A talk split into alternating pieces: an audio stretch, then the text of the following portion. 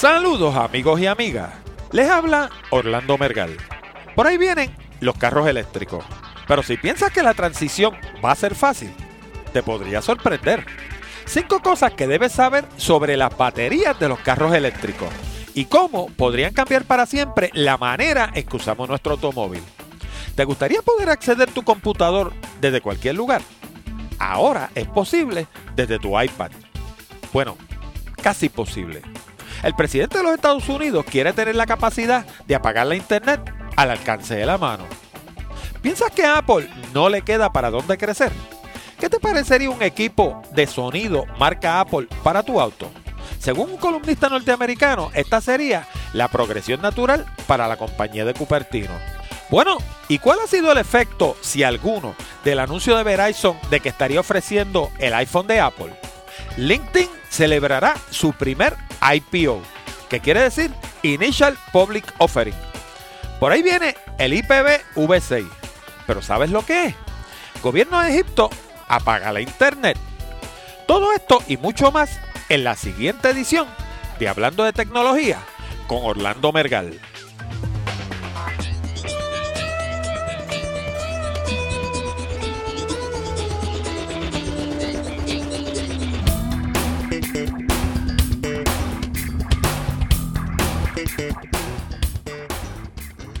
Saludos nuevamente amigos y amigas y bienvenidos a una nueva edición de Hablando de Tecnología con este que les habla, Orlando Mergal.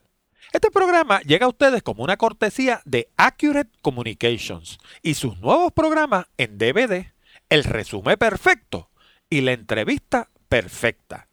Si estás buscando empleo o tienes algún amigo o familiar que esté desempleado, no adivinen más Dos ejecutivos de recursos humanos de compañías de clase mundial revelan los secretos para encontrar un empleo en el mercado competido de hoy en día. Para más detalles, visita www.aprendaensucasa.com. Y si eres del tipo tacaño o te gusta el cachete, como a la mayoría de los puertorriqueños, Puedes ver decenas de videos educativos completamente gratis en nuestra sección Comunicando con Orlando. Busca el emblema en la parte superior izquierda de nuestra página de internet. Y recuerda que puedes enviar tus ideas, sugerencias o preguntas a nuestro correo electrónico contacto arroba hablando de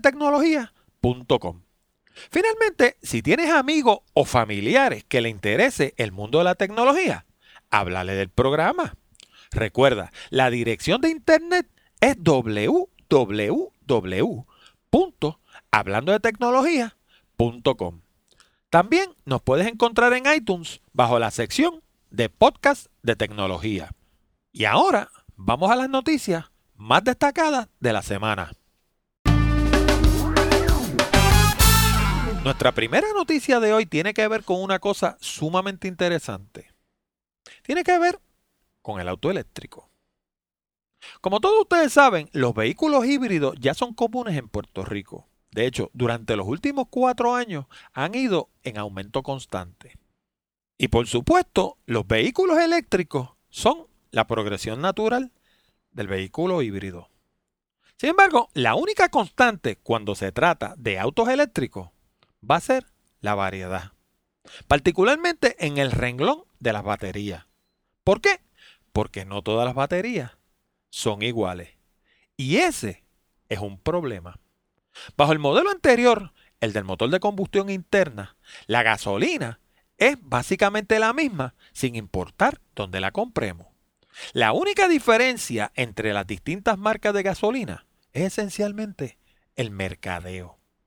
A largo plazo, el auto eléctrico va a resultar más económico porque el costo de la energía eléctrica es menor al del petróleo y el mantenimiento de un motor eléctrico es mucho menor que el de uno de combustión interna. Además, el torque de un motor eléctrico es mucho mayor. ¿Y qué quiere decir esto? Quiere decir que hace falta menos piñonaje para producir una transmisión y la fuerza del vehículo es mucho mayor, particularmente en el arranque. ¿Y qué es del costo de las baterías? El costo va a ir reduciéndose a medida que aumente la producción de carros eléctricos y la tecnología de estas baterías vaya evolucionando. Sin embargo, una cosa que va a retrasar el descenso en el costo de las baterías va a ser la ausencia de estándares. Si cada vehículo utiliza baterías distintas, el costo jamás va a bajar. Esto se podría remediar creando baterías universales que se instalen en distintas cantidades según la necesidad de cada vehículo. Por otro lado, las baterías de litio, que son las más comunes en los autos eléctricos, pierden un 20% de eficiencia luego de varios años de uso. Esto hace que el vehículo pierda rendimiento. Sin embargo, esa misma batería se puede utilizar sin problema dentro del sistema eléctrico del país. Por lo tanto, una manera eficiente de utilizar estas baterías sería instalarlas por varios años en un vehículo y luego recogerlas para ser utilizadas en el sistema eléctrico del país. Así las cosas, el modelo para adquirir un vehículo debe variar considerablemente en un futuro cercano. Por un lado, tendríamos el financiamiento tradicional del vehículo y por el otro, tendríamos un contrato de alquiler por las baterías y su eventual reciclaje. A esto hay que añadirle que los sistemas de calefacción y acondicionamiento de aire consumen mucha energía y también el hecho de que las baterías de por sí no funcionan igual de bien en climas de extremo calor o frío. Por lo tanto, los ingenieros a cargo de diseñar estos sistemas tienen grandes retos por delante. Esto es algo en lo que no tendemos a pensar demasiado en Puerto Rico. ¿Por qué? Pues porque Puerto Rico es una isla tropical y nuestra única preocupación aquí es que el acondicionador de aire funcione. Pero créame, si usted está en el medio de una nevada en Wisconsin y su carro no tiene calefacción, usted tiene un problema, ¿sabe? Bueno, y siguiendo con el tema de los autos eléctricos, hay cinco cosas que debemos saber sobre las baterías de los autos eléctricos. Con la llegada del auto eléctrico, obviamente va a venir un incremento en el uso de batería.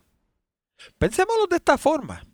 En un auto eléctrico, la batería equivale al tanque de gasolina. Cada vez que gastamos el contenido de nuestro tanque, tenemos que comprar más gasolina. Asimismo, cada vez que agotemos nuestra batería, vamos a tener que hacer una de dos cosas. Cargarla o intercambiarla por una que esté cargada.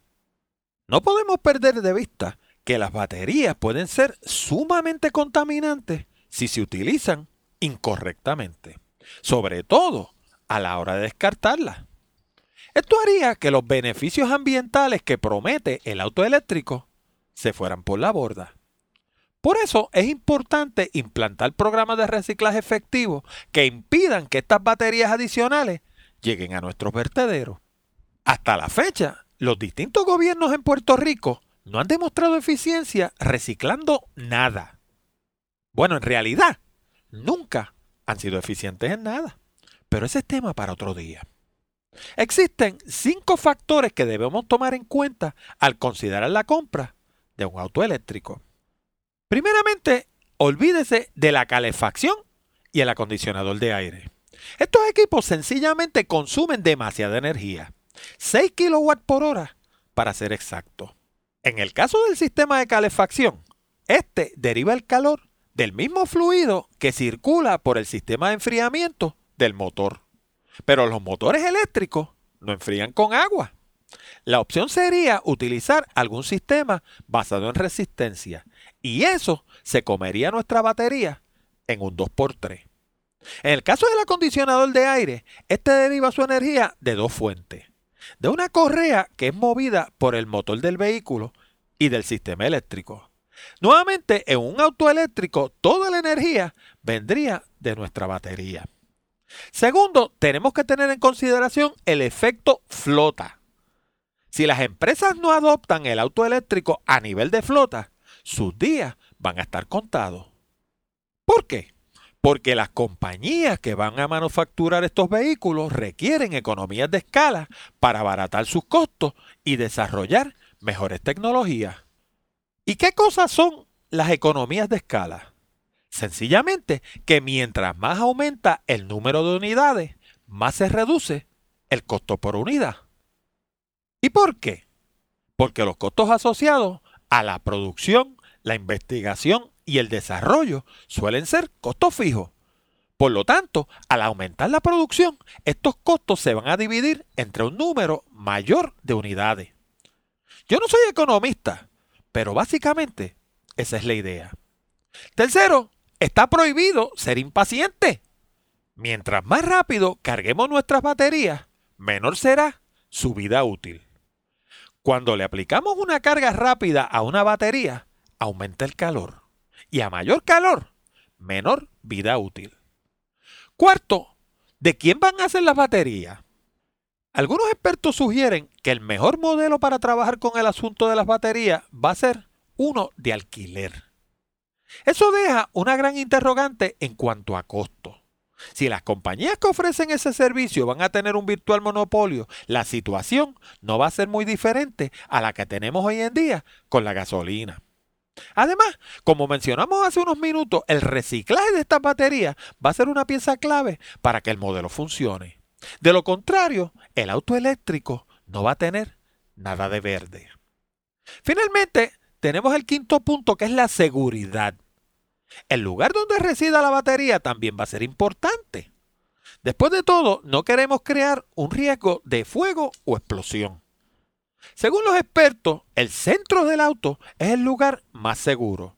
Pero eso podría resultar poco conveniente desde el punto de vista de espacio, comodidad y accesibilidad al momento de cambiarla.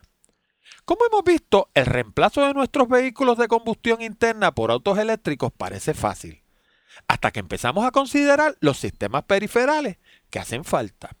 Por eso, muchas ciudades en Europa están adoptando sistemas de transportación colectiva que ayuden a minimizar el uso de automóviles. Entre estos, el sistema de metro ha sido el más adoptado. Obviamente, un sistema efectivo de metro necesita de sistemas periferales que le alimenten pasajeros. A menos que se trate de una ciudad vertical como Nueva York, en la que los edificios se vacían en las mañanas y la gente tiene acceso al metro en cada esquina. De lo contrario, el metro se va a pasear vacío, como sucede en Puerto Rico. Bueno, y ahora vas a poder tomar control de tu computador desde tu iPad. Esto ha sido algo que por años ha sido posible desde una PC o una Macintosh. Se usa para servicio al cliente y aplicaciones de negocio. Por ejemplo, cosas como troubleshooting, mercadeo, bases de datos, inventario, venta y miles de cosas más. Ahora lo podemos hacer desde un iPad siempre y cuando tenga acceso a la Internet. No obstante, no podemos perder de vista que la pantalla de un iPad es considerablemente más pequeña que la de una computadora. Y los sistemas Windows y Mac no fueron diseñados para operarlos con la punta de un dedo. Por lo tanto, los iconos puede que resulten pequeños y los menús pueden ser difíciles de acceder. Ahora, ¿cómo se llaman estas aplicaciones? La primera de ellas se llama Log Me In Ignition y se escribe L mayúscula, O minúscula, G minúscula, M mayúscula, E minúscula, I mayúscula, N minúscula y la palabra ignition. La segunda se llama iTeleport y están disponibles ambas en el App Store. Ahora, no son baratas. Log Me in Ignition cuesta $29.95 y es un cargo de una sola vez. Por su parte, iTeleport puede comprarse de dos maneras. Puede pagar $24.95 una sola vez o puede pagar $2.99 mensual. En términos generales, ambas aplicaciones son lentas y majaderas, así que se deben usar cuando sea absolutamente imprescindible. Bueno, y aquellos de ustedes que hayan escuchado las noticias sobre Egipto, las cuales discutiremos al final del programa, les va a llamar la atención esta noticia. La Casa Blanca piensa volver a presentar un proyecto de ley que le daría control al presidente sobre los sistemas de Internet privados en caso de una emergencia nacional. La medida presentada durante la sección de verano del 2010 por el senador independiente Joseph Lieberman de Connecticut y Susan Collins, republicana por el estado de Maine, le daría control al presidente sobre aquellos aspectos de la Internet que representan un peligro en caso de una crisis nacional. Según los propulsores de la medida, esta no busca darle control al presidente sobre el espinazo de la Internet, solo de aquellos aspectos que puedan representar un problema de seguridad nacional. Sin embargo, los detractores de la medida arguyen que en esencia le daría el poder al presidente de apagar la Internet. En su versión más reciente, el proyecto dice que las Cortes no tendrían la potestad de modificar esta ley mediante jurisprudencia. Y eso sí, que tiene preocupado a los dueños del espinazo de la Internet. El espinazo o backbone de la Internet es la red central de troncales que sirve como eje central de la Internet y que en gran medida es propiedad de compañías como ATT, Verizon, Comcast y otras. La ley de 1934 que creó la Comisión Federal de Comunicaciones establece que el presidente tiene la autoridad de asumir el control sobre cualquier estación transmisora o dispositivo en caso de guerra o emergencia nacional. El problema es que al momento de redactarse esta ley, la Internet no existía. Lo que es peor, la FCC tiene inherencia sobre el aspecto de telefonía, pero no sobre la Internet en sí. Por eso fue que Comcast ganó el pleito inicial en el que la FCC le intentó imponer el concepto de neutralidad en la red. Ciertamente, la cosa promete ser interesante a medida que los estadounidenses atemperen sus leyes a las nuevas realidades de la era de la Internet. Bueno, y después de haber revolucionado la industria del computador, la del dispositivo musical y la de la telefonía, uno pensaría que a Apple no le queda para dónde crecer. Sin embargo, según un artículo de Larry Dickman para la revista CDNet, Apple podría dominar el mercado de tecnología para automóviles si se lo propusiera. Según Dickman, la interfase de los radios de automóvil es una catástrofe. Primero, tienen un exceso de botones. No tienen lógica alguna y las pantallas son confusas. Ahora, ¿dónde está la oportunidad para Apple? Primero, podrían hacer una interfase con el iPod o el iPhone. Esa interfase también podría ser con el iPad, como está haciendo, por cierto, Mercedes en Alemania. El sistema nuevo sería más sencillo. Podría ser inclusive controlado por voz o controlado a través de una pantalla. La mejor estrategia, según Dickman, podría ser una alianza con una compañía automotriz.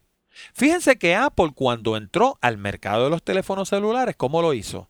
Pues estableció una alianza con ATT, porque en ese momento Apple era un gran manufacturero de computadores un gran manufacturero de iPod, pero en el mundo de los teléfonos celulares era un principiante. Así que, ¿qué mejor que aliarse a una de las compañías más poderosas de los Estados Unidos en asuntos de tecnología de teléfonos para diseñar un teléfono celular? Pues en el caso de los automóviles, podrían hacer lo mismo y podrían hacerlo bajo un modelo de exclusividad como el mismo que utilizaron con ATT. Finalmente, podrían combinar ambos modelos para traer acceso a la Internet al mundo de los automóviles e inclusive crear un App Store de aplicaciones específicamente diseñadas para automóviles. Bueno, y dicen los conocedores que el efecto Verizon ya se está empezando a sentir en los Estados Unidos y todavía el iPhone de Verizon no está en la calle. Resulta que ATT le está ofreciendo calladamente servicios de Internet ilimitado y personal hotspot a aquellos clientes sin contrato que amenacen con cambiarse a Verizon. La movida viene como respuesta a la oferta de Verizon de Internet ilimitado y personal hotspot incluido. Hasta el momento, ATT había limitado el acceso al Internet y cobrado una cantidad adicional por el servicio de tethering. ¿Y qué es eso de tethering? Pues es poder usar nuestro servicio celular como un hub de Wi-Fi personal sin costo adicional. En Puerto Rico nos fastidiamos. ¿Por qué? Porque en Puerto Rico no hay Verizon. Así que a menos que Claro una de estas otras compañías obtenga el iPhone, ATT no tiene competencia. Y como no tiene competencia, no tiene por qué darnos nada, que nos chavemos. De hecho, ni siquiera nos dan buena señal. El iPhone mío se pasa todo el día de Dios con el rotulito de No Service. Llamé allá a ATT, pregúnteme si lo arreglaron. Llevo casi un año con el iPhone y no tengo servicio durante todo el día. Resultado, el teléfono se come la batería. ¿Por qué se come la batería? Porque se pasa todo el día searching. Y no puedo hacer nada, porque ese es el sitio donde yo trabajo, a menos que me vaya a trabajar a la grama, porque en la grama tengo señal, pero dentro de la oficina no tengo nada. Así que los usuarios de ATT, particularmente en Puerto Rico, estamos condenados a la mediocridad. Bueno, y el sitio de Internet para profesionales, LinkedIn, se propone presentar su solicitud S1 al Securities and Exchange Commission para llevar a cabo su primer IPO. ¿Y qué es un IPO?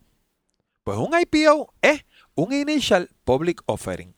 Y aquí está la definición súper abreviada.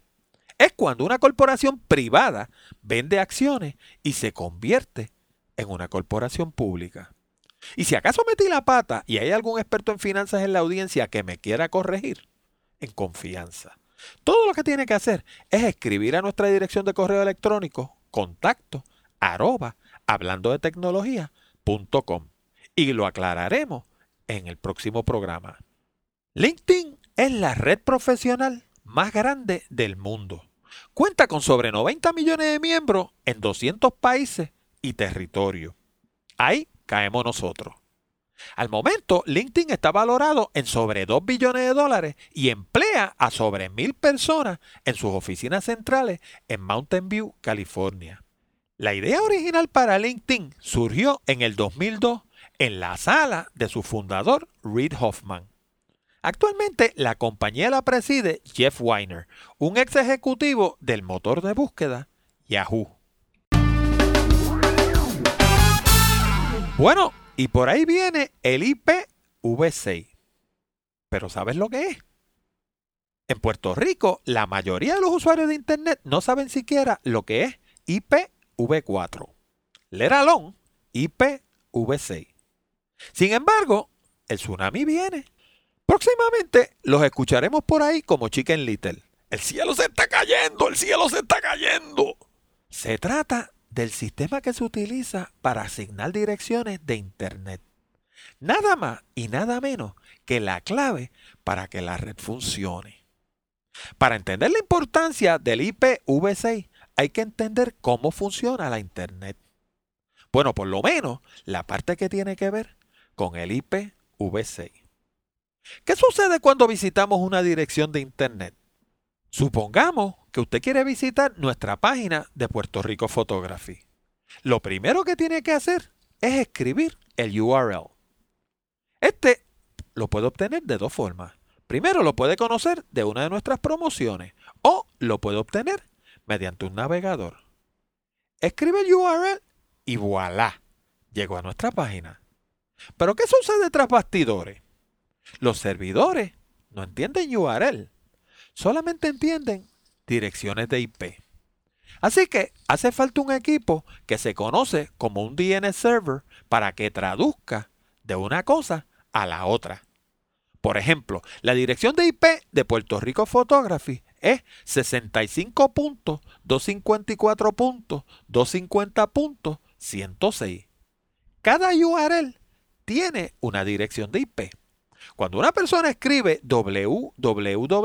www.puertoricophotography.com en su navegador, el servidor le pregunta al DNS server, oye, ¿cuál es la dirección de IP para este URL? El DNS le contesta y la página abre en nuestro navegador. Todo esto en fracciones de segundo, aunque el servidor donde resida la página esté en la cochinchina. Pero la cosa no se queda ahí. Cada equipo conectado a la Internet también tiene una dirección de IP, incluyendo cada computadora, impresores, cámaras, sistemas de alarma, sistemas médicos y miles de cosas más. Si se puede acceder a través de la Internet, tiene una dirección de IP. Bueno, pues, ¿cuál es el problema? El problema es que las direcciones de IP se están acabando. Y se están acabando ya. La solución, redefinir la Internet sobre una base más moderna, conocida como IPv6. Obviamente no vamos a entrar en detalle en cuanto a los aspectos técnicos de esta conversión, pero basta con decir que el proyecto es monumental. Desde el punto de vista del usuario, el proceso debe ser prácticamente transparente. Si acaso, debemos experimentar páginas que tarden en subir y alguna que otra dificultad al realizar instalaciones en la red. Obviamente, este último punto podría ser un problema para aquellos que, como yo, realizan proyectos a través de la Internet. Sin embargo, las ventajas van a ser considerables.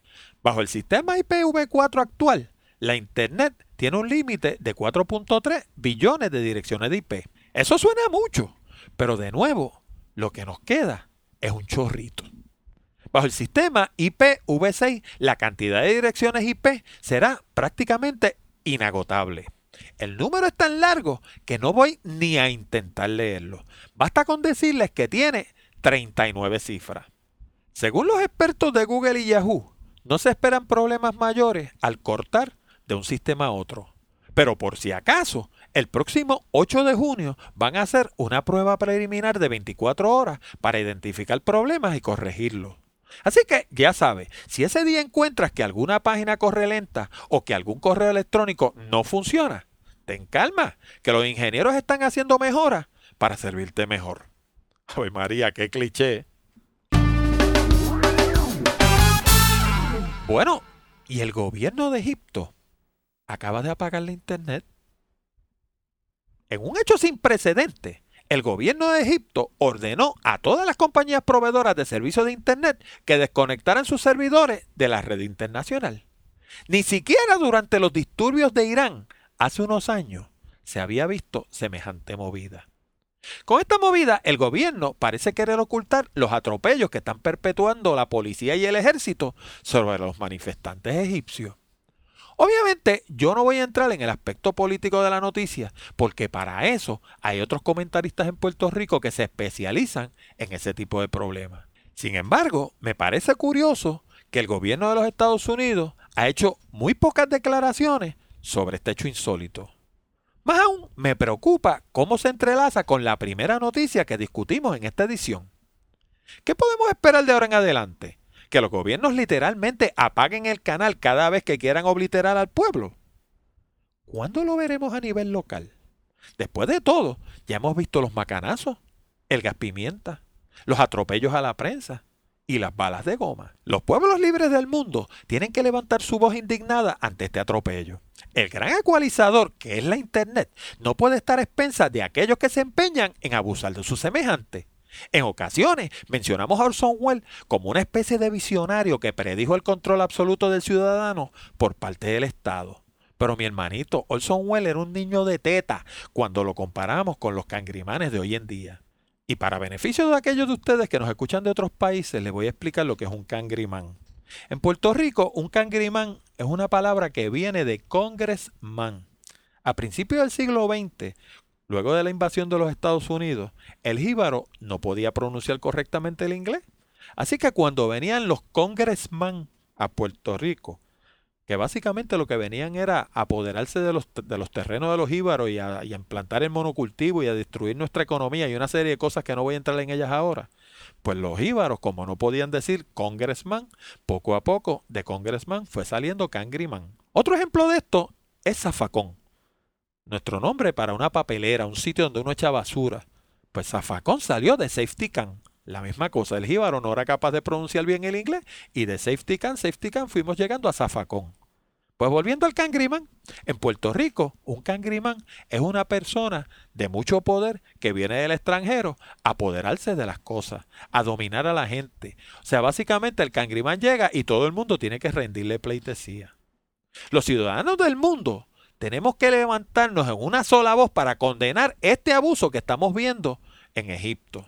¿Qué pasa? Que lo que está pasando en Egipto es tan atroz que no podemos permitir que el pueblo lo vea. Los Estados Unidos deben condenar esta acción enérgicamente y exigir que se rectifique de inmediato. Dejemos que brille la verdad. Después de todo, va a brillar como quiera, eventualmente. Bueno amigos y amigas, con esto llegamos al final de esta edición de Hablando de Tecnología con Orlando Mergal.